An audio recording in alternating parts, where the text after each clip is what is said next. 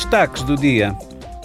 Ontem, o presidente da Lituânia, Ritanas Nausėda, dirigiu-se ao Parlamento Europeu.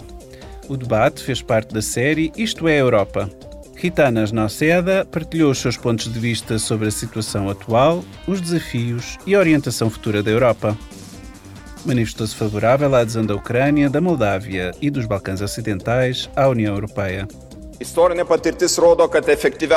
A história mostra que a forma mais eficaz de expandir este espaço de paz, estabilidade e prosperidade na Europa tem sido e será o alargamento progressivo da União Europeia.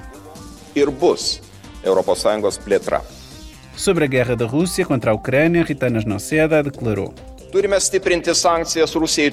Temos de reforçar as sanções contra a Rússia até que ponha termo à sua guerra brutal contra a Ucrânia e temos de assegurar que os responsáveis pelos crimes de agressão são responsabilizados. Na abertura da sessão em Estrasburgo, a Presidente Roberta Metsola pediu aos eurodeputados um minuto de silêncio em memória das vidas perdidas recentemente no mar e na colisão de comboios na Grécia. Com mais vidas perdidas no mar nas últimas semanas, a Presidente pediu a todos os envolvidos para resolver este problema.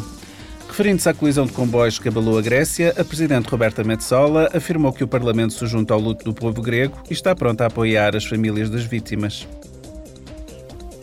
O regulamento de dados deu um passo em frente. Ontem, os eurodeputados aprovaram o seu mandato de negociação para as conversações com os Estados-membros.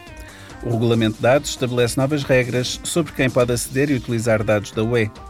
Uma vez que o direito a utilizar dados não pessoais é útil, procura garantir que o valor desses dados seja distribuído de forma justa entre os vários intervenientes. O seu objetivo é impulsionar a inovação através da eliminação de barreiras que impedem o acesso aos dados industriais. No hemiciclo, Thierry Breton, comissário do Mercado Interno, declarou. Com o regulamento de dados, estruturaremos uma economia inovadora de dados abertos, mas naturalmente nos nossos termos e de acordo com os nossos valores.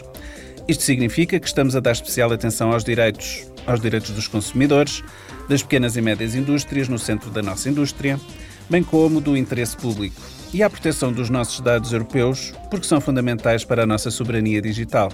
E ceci é crucial para nossa soberania numérica. A legislação contribuirá para a criação de novos serviços, nomeadamente de inteligência artificial, para os quais são necessárias grandes quantidades de dados.